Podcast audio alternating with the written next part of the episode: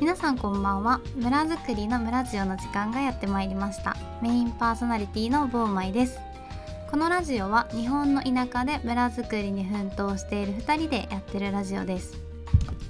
どんな村づくりをしたいかとかこれからの日本についてなど毎回テーマを持って自分たちの夢や理想についてゆるく真面目にお話ししていきます。ではここで本日の、えー、もう一人のパーソナリティをご紹介します。はい、えー、文化の日は何の日でしたでしょうかです。よろしくお願いします。よろしくお願いします。文化の日。文化の日は何月何日でしょうか？11月の 3? はいはいそうですその通りですね、ね、この間連休あったやつですよね。連休というか休みだった、はいはいはい、そうですねはい。なんか文化の日確かに文化の日って何なんですか？戦争が終わるまでは明治天皇の誕生日ってことで明治節だったんですね。へえ、はい、明治天皇の誕生日なんです11月3日は。あそうなんだ。はい。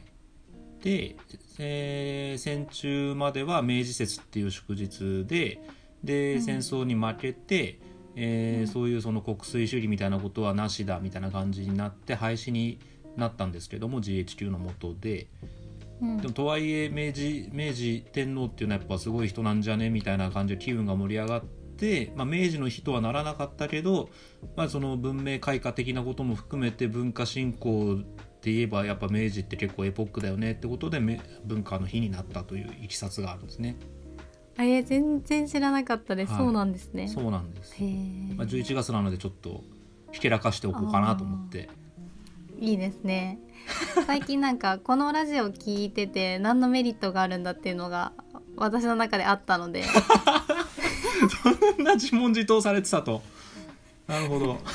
なんか皆さんに一つでも有益な情報を与えられたっていう意味で今日はもう満足しました今早いですね。ありがとうございますまあこのラジオね村づくりの村ジオってやってて、まあ、最近私の村の話ばっかりだったんですけど今日はね、コーキーさんの村の話を進捗があったということで聞かせていただけると。はい、はい、えっと僕そうなんですね。あのー、まあ、そもそも僕は一体何者なのだみたいなところもあると思うんですけど、はい、まあ、坊前さんとはその、まあ、元同僚だったような間柄ですね。うんうん、でなんかやりたいことが同じじゃないけど近いけど全然違うとこもあるみたいな結構面白い距離感だなという気がしていて。はい、で、まあ、その村づくりっていうネーミングもすごく面白いなと思いつつ、えーまあ、坊前さんがその仕事で、まあ、たまたまご縁ができてすごくいいなと思った花巻に今行ってらっしゃってで僕が今いるのは能登、まあ、半島なわけなんですけど。はいまあ、能登とあと、えー、淡路島の南の方に南淡路市っていうえ自治体があるんですが市があるんですけどそこの2つにすごく僕は好きになったので、まその2つで何か、えできたいかなと思って今能登にいてこれからちょっと淡路の方に注力していくっていうそういうステータスなんですよね。なるほどなるほど。はい、で私たちの会社なんか最初地方創生って言ったらあれですけど地方のねことをするまあ会社に勤めてて、うん、そうですねはい、はい、今はその部署もなくなり。まあ私とかコーキーさんとあともう一人仲いい人いるんですけど、はいはい、全員ね今なんか地方にね行っちゃったんです、ね、なんか勝手にいろんなとこ散らばってますよね面白いことに。はい、それがすごい面白いなってやっぱ地方創生をやってると地方の魅力に本当に気が付いて移住しちゃうっていう。うんうんうん、ねびっくりしますよね本当に。ねなかなかないですよね、はい、ええ。あの僕は、まあ、いろんな事情があって11月いっぱいで一旦能登から実家に戻って淡路と実家行ったりして、実家埼玉なんですけど。はい。の、まあ、2拠点みたいなカットになるんですけど。で、そのもう一人、え仲いい人がいるって言ってた人はずっとまあ東京に住んでたんですが、まあ、今、うんうん、あの中国地方の方に確かいるですよね。はい。えー、だからせっかく実家の方戻っても一緒に飲むことが叶わないみたいなそのすれ違いみたいな感じで ぐるぐるぐるぐるなってる感じですね。うん、はい、本当になんか会社辞めてもう何年経つんですかね？いやでも2年ぐらいじゃないですか。2年ぐらいか、うん。でその3人のねグループ LINE とかいまだに結構頻繁に動いてますそうですね。割と活性化してますよね。どんだけ仲いいねんっていうでももともとその、まあ、地方に興味があってっていう集まってる仲間だったりするんでね、うんうんうん。まあ、でもいい縁だったなって思います。そうですね。またその、うん。それぞれがこう気に入る場所とそこに対するアプローチっていうのが似てる、まあ共感できるところもあるけど全然その方向性が違うみたいなのがやっぱ面白いですよね。面白いですね、まあなんかこれからより地方が注目されてるとか言われてるのでね私たちの生き方も、なんか今でこそちょっと変な人だなだけど普通になったりするかもしれないですよね。いやーそうですね。そうなってほしいですね。なんかそういう、はい、流れの中で一個、あのー僕が実は南淡路市の、えー限界を超えた限界集落の空き家を一個買っているんですよ。おー。そこでね村づくりがね。そうなんですね。そこを拠,、はい。拠点というか起点にやっていきたいなということを、まあ、思ってなんか勢いで買ったんですけどうんあの直すのにとんでもないお金がかかるっていうことは後から分かってですねこれはちょっと後回しにしようっていうことになって あのえっといろいろちょっと当初想定していた順序がいろいろ入れ違っているのが今なんですがあのようやくというかなんというか、あのまあ、ずっとそのいろんな地域でそれこそあの以前あの白衣市の崎田さんが出た出ていただいた時とかもイノシシの話とかになりましたが、あの南淡路市でもやっぱイノシシのがたくさん増えてしまっていてとか、まあ、獣害の被害が結構多発してるんですよねみたいなことがある中であの二軸ちょっと今事業を考えていて。えーそのイノシシを使った、まあ、その特産品の開発みたいなそれはあの混ぜご飯の素的な缶詰を今試作、えーしてもうすぐ試作品ができますよっていう段階であるっていうのと、うんまあ、もう一個はそのイノシシの被害そのものを減らしましょうっていうその獣害対策システムの開発というちょっとこの二軸を、えー本腰を入れてこれからブーストかけていこうかなっていうタイミングに今ようやくなってきたという感じですね。なるほど、はい。その淡路の物件ってその直すのとか購入の金額ってもし教えていただけるなら？まあ金額そのものズバリはちょっと微妙なんですけども、まあ、土地と上物を含めて、あのそうですね。なんて言ったらいいんでしょう、まあ、3桁3桁ですね。3桁その何百万円の一番低いぐらい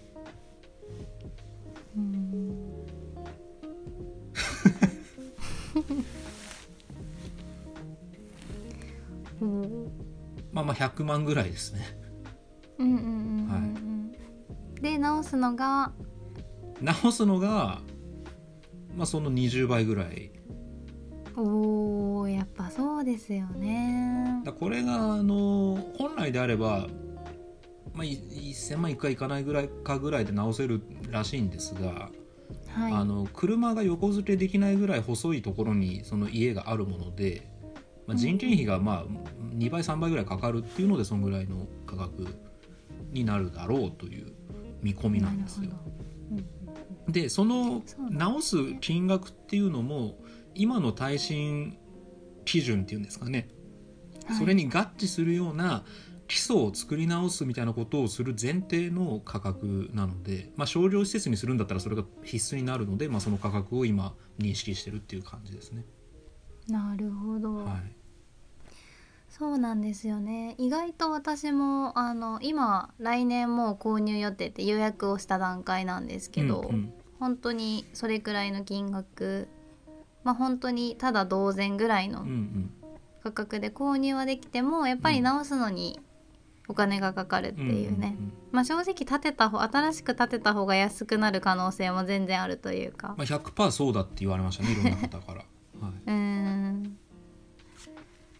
でもねやっぱりこのいい自分がいいと思ったものを残したいっていう気持ちがね。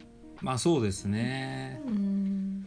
まあ、そういう意味ではそのもともとはその空き家を、まあ、法律にのっとった形で宿泊施設ないしは、まあ、いろんな形で運用したいなという思いが、まあ、正直あったんですけどもはい。なんかそれにこだわりすぎてあまりにもお金がかかるような計画もちょっと現実的ではないのかなっていうのもあってちょっと今いろいろこう悩んでるところですね。なるほど、えー、ちなみにコーキーさんの村の名前はあるんですか？もう全部ひらがなで淡路の村ですね。なるほど。淡路の村と坊前村とそうですね。いよいよなんか村づくりの村ジオって感じがしてきましたね。本当ですね。名前負けしてましたからねずっとね。はい。確かにね。なんかジビエなんか私も今狩猟免許筆記受かってあと実技みたいなまあ多分普通にもう取れると思うんですけど、うんうん、やっぱ自分がこの狩猟関係に携わるってなるとやっぱ自分で情報を取りに行くっていうのも、まあ、絶対あるんですけど今世の中の流行りだったりします？どうなんでしょう？これが結構あのずっとそのまあそれこそさっき言ったように前職からその地方とかに興味ある人と仕事をずっとしているじゃないですか。はい、だからなんかジビエとかむしろもうレッドオーシャンだよねみたいな認識の人とばっかり話しているわけですよ、普段でそれが一般的なのかどうなのかちょっと分かんないとこあるんですよね。分かんないんですよね、えー、なんか。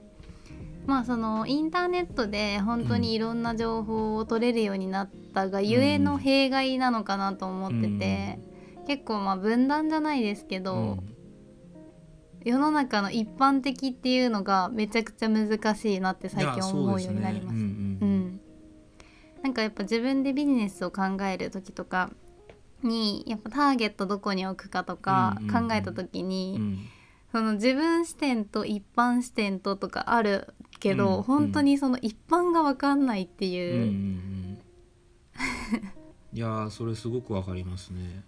ねめっちゃ難しくなってるなって思いました。あのー、そうあのジビエとかってむしろもうちょっと流行りすぎたんじゃない的な人も当然いればまあ、当たり前すぎるよねみたいな感覚の人もいれば、うん、イノシシとか臭くないみたいな人もいるわけですよね。うんうんうん、でそういうでそれぞれ何て言うんでしょう。その例えばイノシシとか臭くないみたいなことを言う人があのー、別に何て言うんでしょうね。そういう意見の人が例えばコンサルタントをやってるような立場だとその何かをやる GBA 関係をやろうとしている人に対してそういうネガティブなイメージを持っている人がコンサルをやってしまうとできなくなることもあるのかなとか、うんうん、難しいですねその一般化まさにおっしゃったようにあのすごく細分化して情報も多様になっている中でマジョリティっていうのを定義するのはかなり難しいですよね。ねすっごい難しいなって思います。でジビエってどうなんですかね結局。どうなんですかね。うん私もともとジビエ好きだし、うんうん、でもそれはやっぱもともとね高校の時から料亭で働いててボタン鍋とか提供してた側で親しみあった食材でもあったし、まあ、食べる機会があったから好きだし、うんうん、で年齢がこう上がっていくと自分で今度選ぶようになって、はいはいはい、いつも、まあ、割とこの選択肢の中に入ってくる食材ではあったんですけどでも例えば地元に帰って、うん、同い年の友達と話すと、うん、やっぱ食べたことないとか、うん、ジビエって何っていう人の方が多い印象もあったりで。あなるほど、うん、でこっちにいると今度は話す人がおじいちゃんとかおばあちゃんになってくるし、岩手の人になってくるともう別に普通というかあの本当に食べた上で臭いから嫌いな人もいれば、食べて臭いのが好きっていう人もいるし、みたいな。めっちゃ難しいです。でもその狩猟の狩猟っていう観点ジビエじゃなくて狩猟っていう観点で見ると、うん、なんか結構まあ自分でフォローしてるのもありますけど、うん、情報キャッチアップしてるのもありますけど、うん、人口的には増えてるんじゃないかなって思います。特に女性とか。なんかちょっと前にヤフーニュースでなんかモンハン的なアプローチはいはいはいでジビエをみたいな出てましたよね。うんうん。なんかだからそれぐらいこうメジャーというかうんうん。なんだろうなって。どっか大きい警備会社もそのジビエ事業にこうあ RSOC ですね。ジビエ事業じゃないしはいはいはい、うん。なんかね出資するとかいうニュースもあったりとか、まあでもそのそれぐらいこう増えたっていうのもあるんでしょうね。うん。そうなんですよね。イノシシがまあまあイノシシに限らずですけど、まあ、増えた理由っていうのもでもこれもまたいろんな理由に対して意見があって面白いんですけどねあのなんだいやあの山に人間が攻め入りすぎたから食うもんがなくなって降りてきたんだみたいな意見も当然にあれば、はい。いや昔はもっと通ってたんだみたいな意見もあるわけですよね。うん、ええ。でそれの合わせ技だみたいなこともあれば、うん。ええ。まあ現実として増えてるのはまあ間違いない中で何が原因なのかっていうのはそこをこう学術的に議論しているのってあんまり見ないのでちょっと興味はありますけどね。確かにねでも本当に全てが少しずついろんなことの原因になってるんだろうなって感じですよね。うんそうですね。まあ、特に今気候変動のね、いや本当に本当にニュー。スもやっててまあそんな中で、はい、はいもうじき試作品ができるので。はい。まあ、炊き上がったご飯に混ぜるだけで炊き込みご飯みたいになりますよみたいな商品をちょっと作ろうとしているので、はい。あのまあイノシシとかのまあそぼろご飯みたいな感じですね。そぼろあのひき肉、まあ、加熱してあるひき肉にまあちょっといろいろんな具材が混ぜてあってイノシシの方はちょっと洋風なちょっとオレガノとかの香りを効かせた、えーものに、えーなりますので、まあ、ご飯のみならずパスタとかちょっとそっち方面にもアレンジしていただけるような商品になるかなと思っております。はいそうですね、まあ、こういうちょっとカジカジュアルに楽しめるジビエが出ることによってよりあのジビエのこうネガティブなイメージがなくなって身近なものになるといいですね。そうですね結局その田畑を荒らしてしまう以上ある程度その処理処処分していかなきゃいけないっていうのは現実問題としてあるのでじゃはいあそれを単に今まで埋めてしまっていた、まあそうね淡路とかもいろんなところも含めてもう処理施設とか稼働してるのでそうではないけれどもそれをいろんな形でえ幅広く使えるような選択肢が一つ二つと増えていくのは、まあ、いいことかなとは個人的に思うのでちょっとそれは事業としてやっていきたいなと思ってる感じですね。なるほど、まあ淡路の村の一事業って感じですかね。そうですねはい。うんうん楽しみですね。はいはいというわけで、まあ、今日はコーキーさんの村づくりの話と、まあ、もう一つさっきねあの11月3日文化の日ってあったんですが、うんうんまああの秋もちょっと深まってきて、うんうんまあ、石川はどうかわからないですけど岩手は本当にだんだん寒くなってきてます。はい、こちらも大変寒いですよ。ということでね、まあ、秋といえば読書の秋ということで、うん今日は本のお話もしたいかなと思っています。はい、はい、っていうかね本というか図書館ってうん、行きます？あんまり好きじゃないですね。うーん。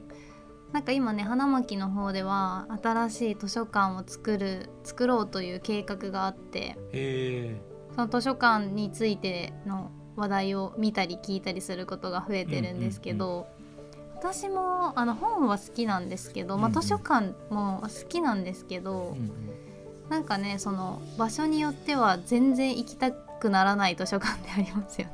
うんうん、わかりますわかります。なんか。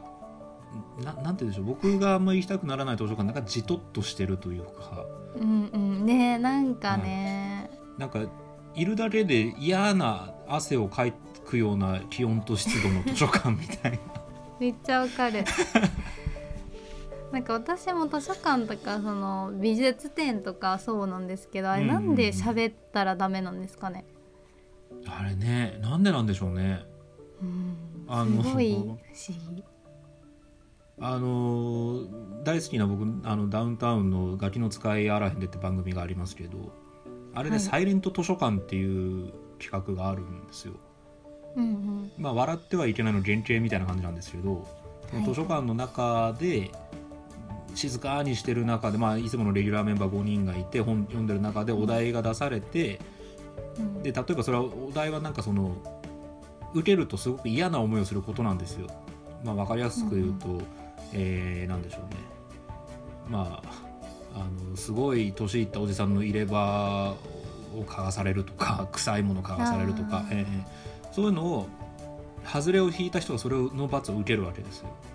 でそれをなるべく静かに見てなきゃいけないってでも面白いから笑うわけですよね。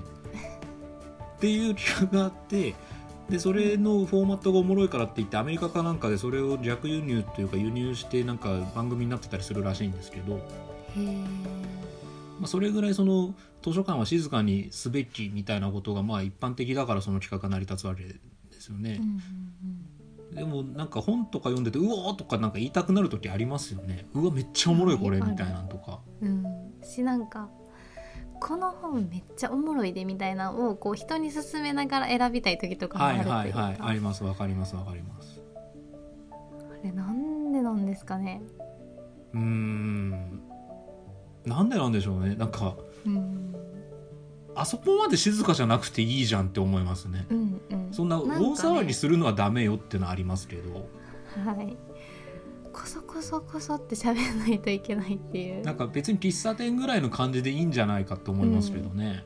なんかなんならちょっと BGM 流れてるぐらいの方がいい本当に本当に、う、うん。んあのシーンってしすぎてる方が集中できないですからね。ね。ええめちゃくちゃ苦しくなります私、うんうん。わかりますわかります。で不思議な、ね、禁止事項だなと思いますその花巻の新しい図書館はどういう感じになっていくんですかね？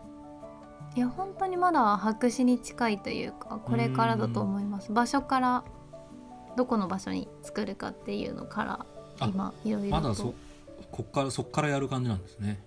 はい。うーん。なんかね隣の紫波町ってすごくあのあまあ、こういう地方系に興味を持ってるとうんうん有名な小川あるっていうね、うんうん。成功事例としてよくあの言われる施設あるんですけど、そこは本当にね図書館は行ってないんですけどいい施設でしたよ。うーん。うん。なんかやっぱ明るいし、うんうん。人が集まりやすいし、うんうんなんかこうカジュアルに利用できる感じがしました。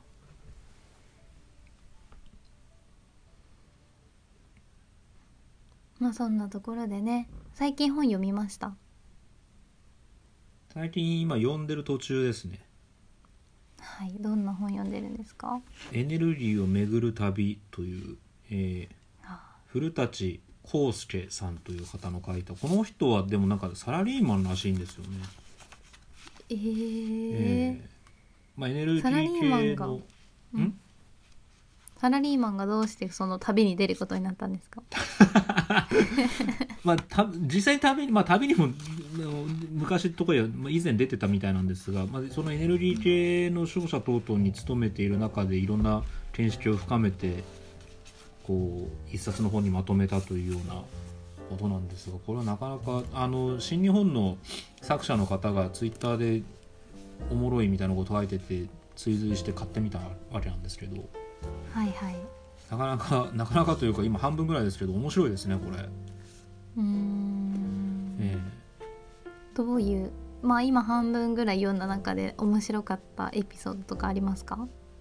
そうですねあのーまあ、人類がどういう形でエネルギーとあの付き合ってきたかみたいなところからずっと始まっていて、まあ、火力あの火を見つけましたよねとかあのまあそれに伴っていろんな産業が発展して、まあ、農業革命とかもあってとかっていうのをじゅんぐりじゅんぐりエネルギーを軸にあの歴史をたどっていくような本なんですがあの、はい。その中でその農業の下りになった時にあのうん肥料の話になってですね、はいあの今の化学肥料のあの、まあ、肥料の3つの、えー要素としては、えー、となんだっけ窒素とリンとカリウムの3つが必要だというらしいんですね。僕も全然わかんないですけど、言ってるあれです。これ完全なる受け売り受け売り中の受け売りですけど、でで窒素ってあのパッでも思い浮かぶと確か空気中の7割か8割は窒素だなみたいななんか習う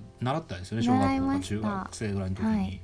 で、うん、それをあの肥料に転換できれば超すごいんじゃねえかみたいな研究をして、まあ、それが今の化学肥料につながってるんだよねみたいな話があるんですが、うんうん、ででもそれができるまでにじゃあ窒素が肥料となることはなかったのかいや実はあったんだみたいな。それはどんな時かっていうと空気中の窒素が肥料になるにあたってはその窒素があの結合しているその結びつきの強さを剥がさなきゃいけないと。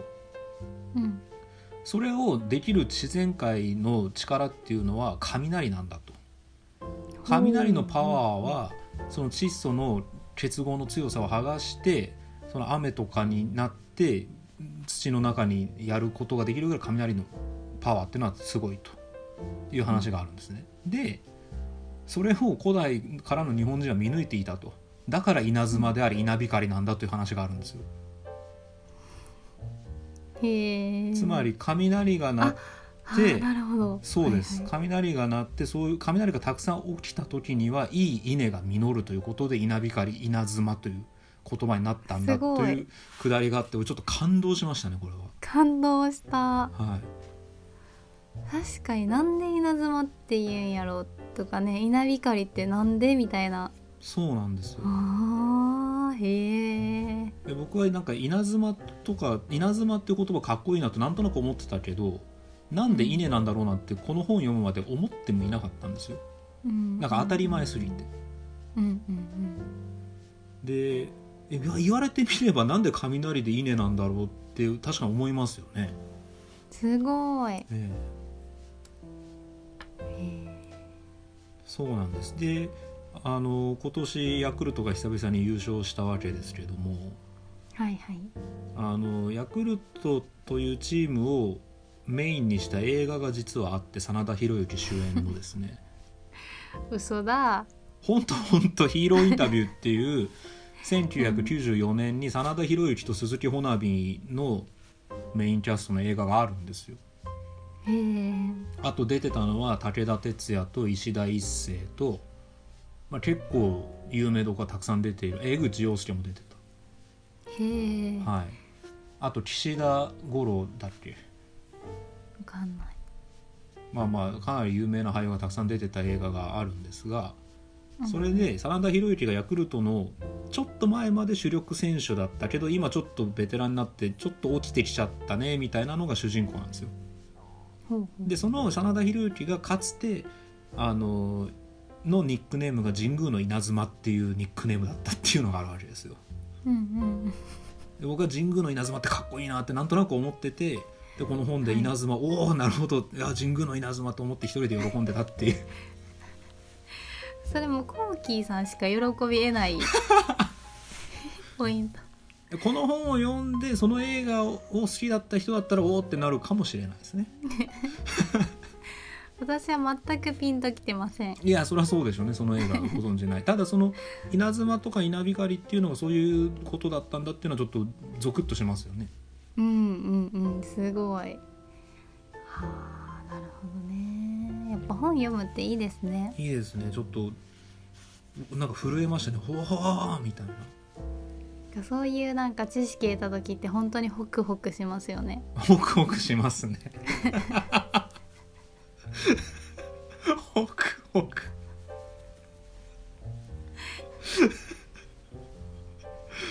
面白い使い方ですね。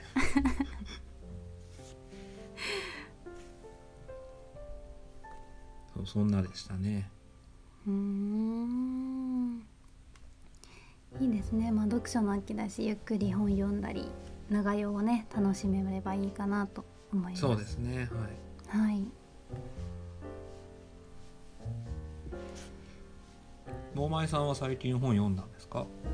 私も途中なんですけど、うん、まあ、岩手県絡みの本を今2冊読んでて、うんうん、一つが「岩手県謎解き散歩」っていう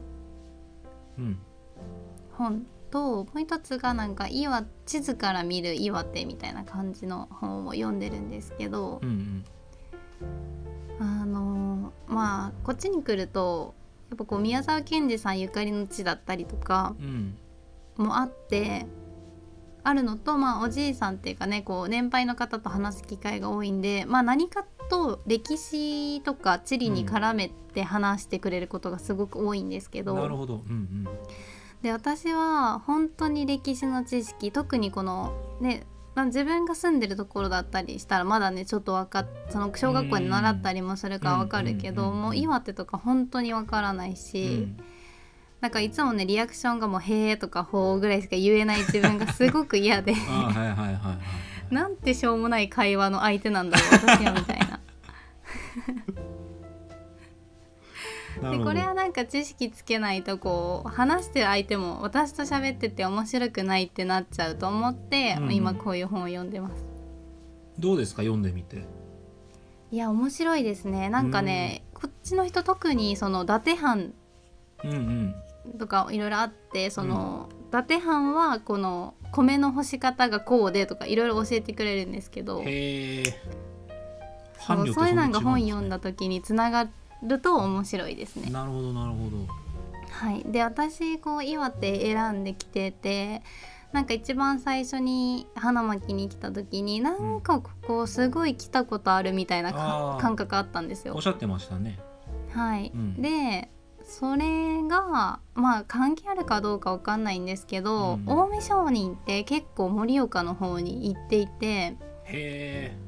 あの南部当時ってあの有名なねお酒当時さんお酒作る人？南部当時、ああ、はい、南部美人とかの南部ってことですね。南部美人とかね、うん、あるんですけど、うん、その南部当時にお酒を作り教えたのが近江商人ぐらいあの滋賀県と岩手ってこう実はつながりがあったんですよ。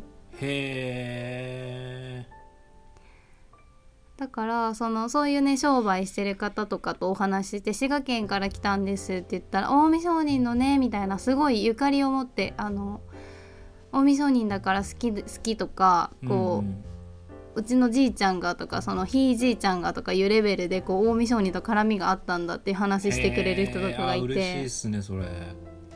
びっくりしました。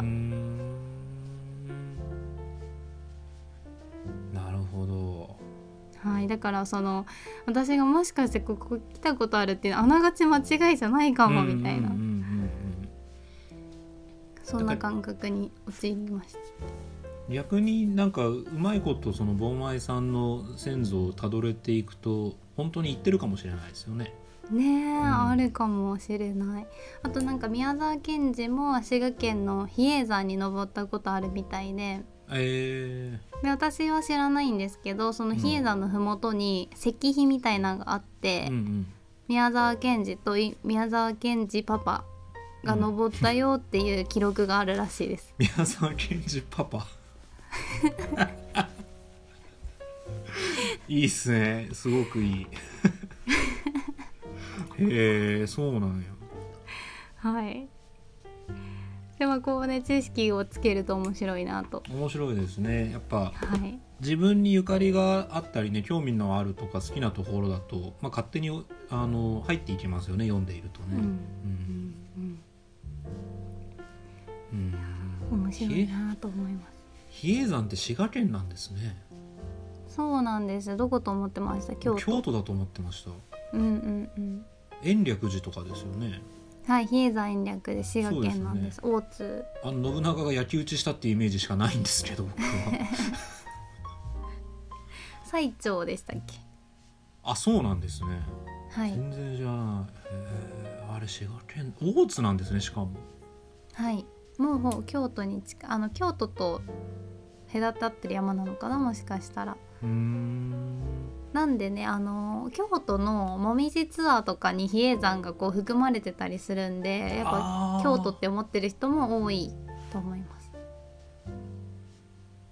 なるほど。なんかあの戦国時代とかの寺とかってやっぱ京都とかにすごく多いですからね。なんか覚えさせられる名前って。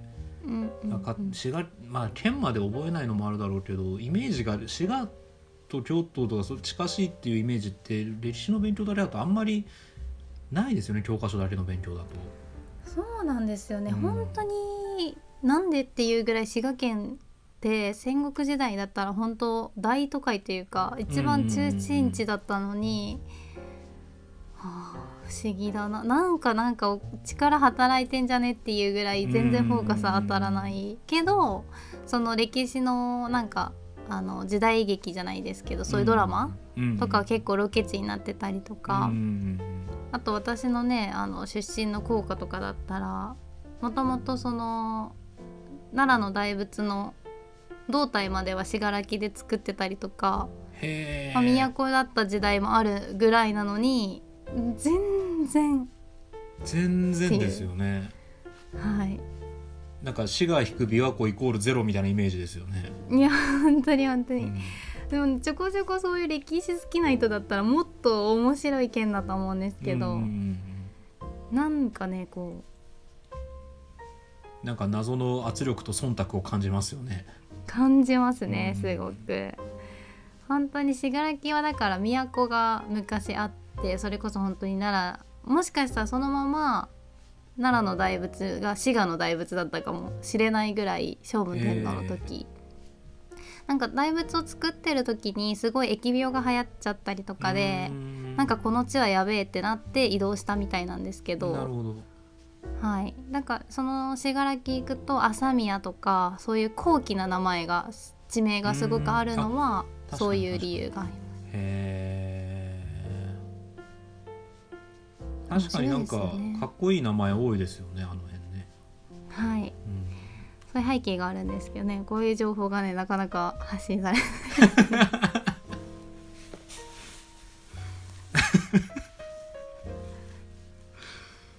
まあでも裏を返すとそんだけ琵琶湖の存在感がでかいっていうのはまああるかもしれないですよね。ねなんつったも日本一ですからね。間違いない。うん、でも岩手はその伊達藩とかだからなんて言うんだっけ？江戸時代、うん、なるんでまたその自分が持ってなかった知識の方というか。あなるほど。戦国時代だと、うん、まあ、滋賀県とか京都とか奈良なんで昔からたくさん勉強もさせられたし、うん、ある程度分かってるけど、うん、今度ね岩手に行くとこう終わりの方というか、うんうんうん、なんでまた知らないことが多くて。なるほどなるほど。伊達藩になるんですね、はい、花巻のあたりってそうあなんか一部一部ですね。盛岡藩もあるし伊達藩もあるし。うんえ盛岡藩っていう名前あったんですか？その時から。はい確かこの岩手県謎解き散歩に書いてた気がします。それでねあの皮肉な性格とかその 負けず嫌いな人が多いとかもそういうのがあるってこの本には書いてました えそれは何今感じてるんですか？そのひなんか皮肉言うなみたいなとか。いや私は分かんないんですけど、うん、やっぱりその会話の中で結構あそこは何々班だからそういうやつ多いんだよみたいなのは聞く。ああやっぱまだ藩が生きてるわけですね。そうよくありますよね、はい、ちょっと地方行くと本当にすぐそういうのあるし、うんうん、すごく自然なことだと思いますねそれは本当にまあ関西だったらなんかよく京都の人はこう本音を言わないじゃないけど。ぶぶぶ漬け的なことですかねその。なんかね、えー、そういうのがある。まあそういうのを言うとなんかこっちではえそんなのあるんだみたいな。同じ関西弁でも違うんだとかね。ああ関西弁つってもいろいろいろですもんね本当に、ね、いろいろですね、うん、本当に関西弁いいなって思います本当に。すごい使い勝手のいい言葉だなって思いますね。まあ確かにね、一番こう汎用性が高いというか、うん、こういいぐらいというか。なんかもう本当にいろんな人の手でこねこねされても触り心地がすごく良くなってるような。確かにそんな感じはあるかもしれない、えー、なんか丸,、ま、丸みを帯びてる言葉ですよね。その角が立たないようになってるというか、いいな。あれが母国語だったらいいなと思います本当に。まあねこっちだと使わないけどね、うん、なかなか。ままあね実際に移住するってなると使わなくなっていくとは思うんですが例えばそのちょっと言った時なんなんちゃらしはるっていうのはなんて便利な言葉かなと思いますよ。いや私もあれのあれじゃない言い方できない時ありますもん本当に。なさるとかだとちょっと重すぎるみたいなね。うんうんうんうんいやしはるってなんか親しみとその敬意を両立してるすごくいい便利な言葉だなと思いますあれ。ねなんか上司が髪の毛切った時に「あ髪の毛切らはったんですか?」って言ったら全然通じなかったです。え？えっと髪の毛を切りになられた？みたいなこう。まあ切られましたとかですね。おきお切りになりましたっていうのは上々しすぎますからね。あ切られたんですねぐらいですかね。うん。いやなんかちょっと切られたんですね。ともちょっと違うのがもう切らはったっていうね。わかりますわかりますその絶妙な感じなんですよね、うん、すごくわかります。なんか切らそうですね。ちょっと切られましただと他人料理感が一個進みますよね。なんかちょっと距離が一歩空くみたいなね、はい、なんかこう例えば直属の上司だったら切らはったんですけど課長やったら切ら、切らきお切りになったんですか？じゃないですけど。はいはいはいはい。ちょっと壁的なね。なるほどなるほど。まあよりこう ちゃんとせなあかんっていう。課長には切らはったんって言わへんみたいなそういうなんか、ね、自分の中でこう線引きがある気がします。なるほど。まあそういうその昼間の時もそうだし例えばあの夜とか飲みに行ってる時とか便利ですね。多分はったっていうの、ね、あ確かに。めちゃくちゃ便利ですね、うん、ね多分誰に言っても嫌な気にはならんじゃないですか、うんうん、その敬語使うべき相手にとりあえずはったはったではったはったしておけば嫌な気にはならんですよねならないですね。いや便利だなと思います。それでね親しみもあるし距離感もちょうどいいしっていう、うん、まあ、これはやっぱ都は関西から始まったんだなっていうのは感じますねそれは本当に。うん、面白いな。ええ。ー、であとなんか最近その岩手の方言勉強しようって思ってその勉強してたこう青森の方言が面白くて。青森？はい。津軽弁なんですかね。だいぶ北ですねもうちょっと上に行ったところでなんか、うん。あの TikTok とかインスタとかでその方言系を今フォローしてるんですけどなるほど。めっちゃ面白いです。本当に。津軽弁は韓国語とすごい似てるっていうなんかネタ的に上げてる人がいて本当にめちゃくちゃ面白いです。へえちょっと後で紹介するのでぜひ見てみてください。わかりました。はい。行き来があったんですかね。そんなこんなでね。ね多分あったと思いますよ、うん、ぐらいこのイントネーションっていうかこの音の感じがすごく似てます。面白いです。なるほど。はい。ではねまあそろそろいい時間になってきたので。はい。はい今日はなかなかゆっくりとした回になったなって自分では。思ってます。前回が取って出しでしたからね。大変申し訳ございませんでした その説は。今回はねゆとりを持ってそうですね。収録できたのではい、良、はい、かったです。はい。というわけで、まあ、次回はもう12月ですよ。ほんまですね。次回12月の2日か。ん？え？2日なわけないか。8日だ。12月の8日といえば？何かあったっけ？いやこれはそうですね。まあ僕は保守的なところがあるので覚えといてほしい日付ではありますね。ええー、真珠湾攻撃をした日ですねああそうなんですね、はい、へえあじゃあ、ま、それ関係の話が できたらいいですね。うん。そうそうですか。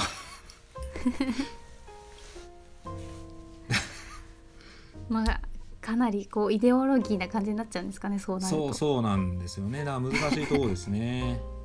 なるほどなる,、えー、なるべくそれを抑えよう抑えようとしてこの低たらくですから まあね12月まあ次回の配信は何はともあれ12月8日になりますので、はいはい、また次回楽しみにしていただければと思います。はいで12月5日はですねなんとあの自転車の世界大会がそう。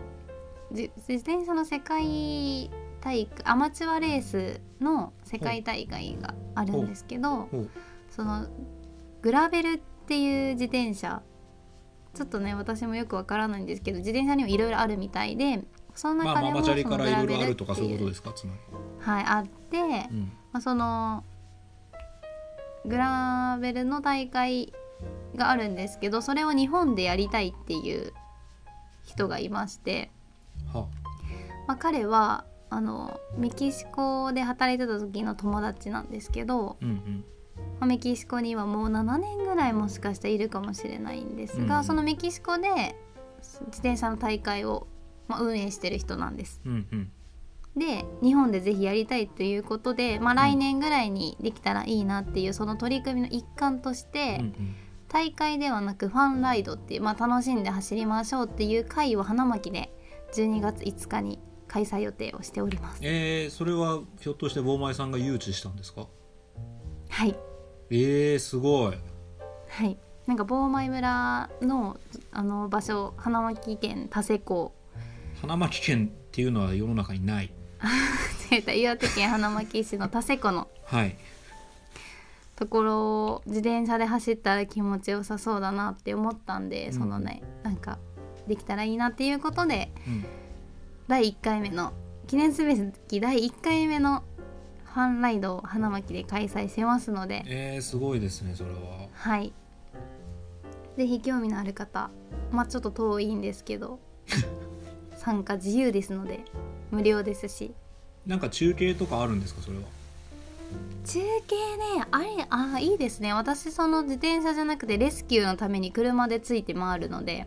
あそれじゃあぜひなんか生 YouTube ライブかなんかでね、はい。うん、したいなと思います、うんうん。あとね人数次第によってはちょっとねひっつみを振る舞おうかなとも思っているのあでらいいですね。ひつみっていうのはどんな料理ですか、もうこれもう大好きな料理で岩手県の郷土料理なんですけど、うんうん。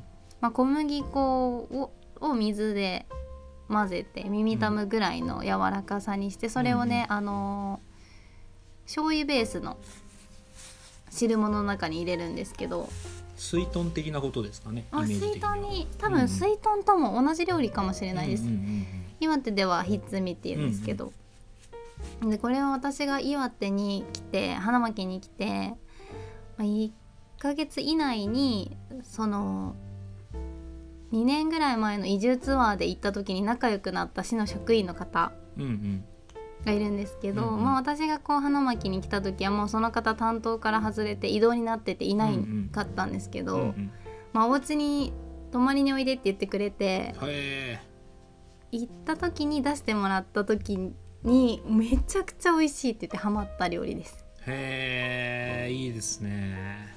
はい。もうねその人めっちゃ大好きで私。うんうん。もうねその人まあ私は年上なんですけど同じぐらいのの年になったらあんな人になりたいっていうぐらいなんかね素敵な女性です。へえ、はい。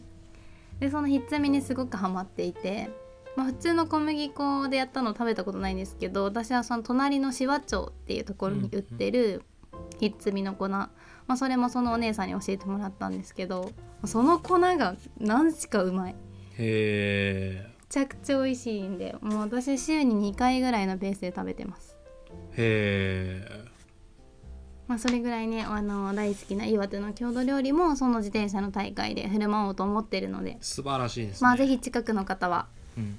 ねあの遊びに来てくれたら嬉しいなと思います。はい。まあ、遠くの方もねなんかの形で見れるといいですね、はい。そうですね。っていうわけで本日のお相手はボーマイとはい。勤労感謝の日は何だったでしょうか？でした。違うし文化の日だし。